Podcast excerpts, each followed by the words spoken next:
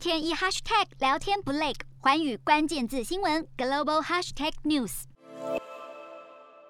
外媒引述印度地方政府高层的话指出，红海印度氢氖厂将再关闭三天，可能三十号才会恢复生产。红海印度氢氖厂的约聘员工因为不满宿舍环境和食物品质，在十八号发动抗议。印度地方政府原本表示，红海已经同意员工提出的要求，承诺改善工作和居住环境，包括扩大住宿区等。因此，氢氖厂即将复工。红海对此并未做出回应。这座工厂负责组装美国科技大厂苹果的 iPhone 十二手机，也传出苹果最近已经开始在这里试产 iPhone 十三旗舰机。分析师表示，这一次工厂关闭对苹果的冲击并不大，但在苹果因为美中贸易紧张，试图图降低对中国供应链的依赖之际，这座工厂长期而言扮演重要角色。十二月底若能顺利复工，外界预期鸿海将加快恢复生产，以冲刺出货。瞄准新南向商机，剖析东南亚发展。我是主播叶思敏，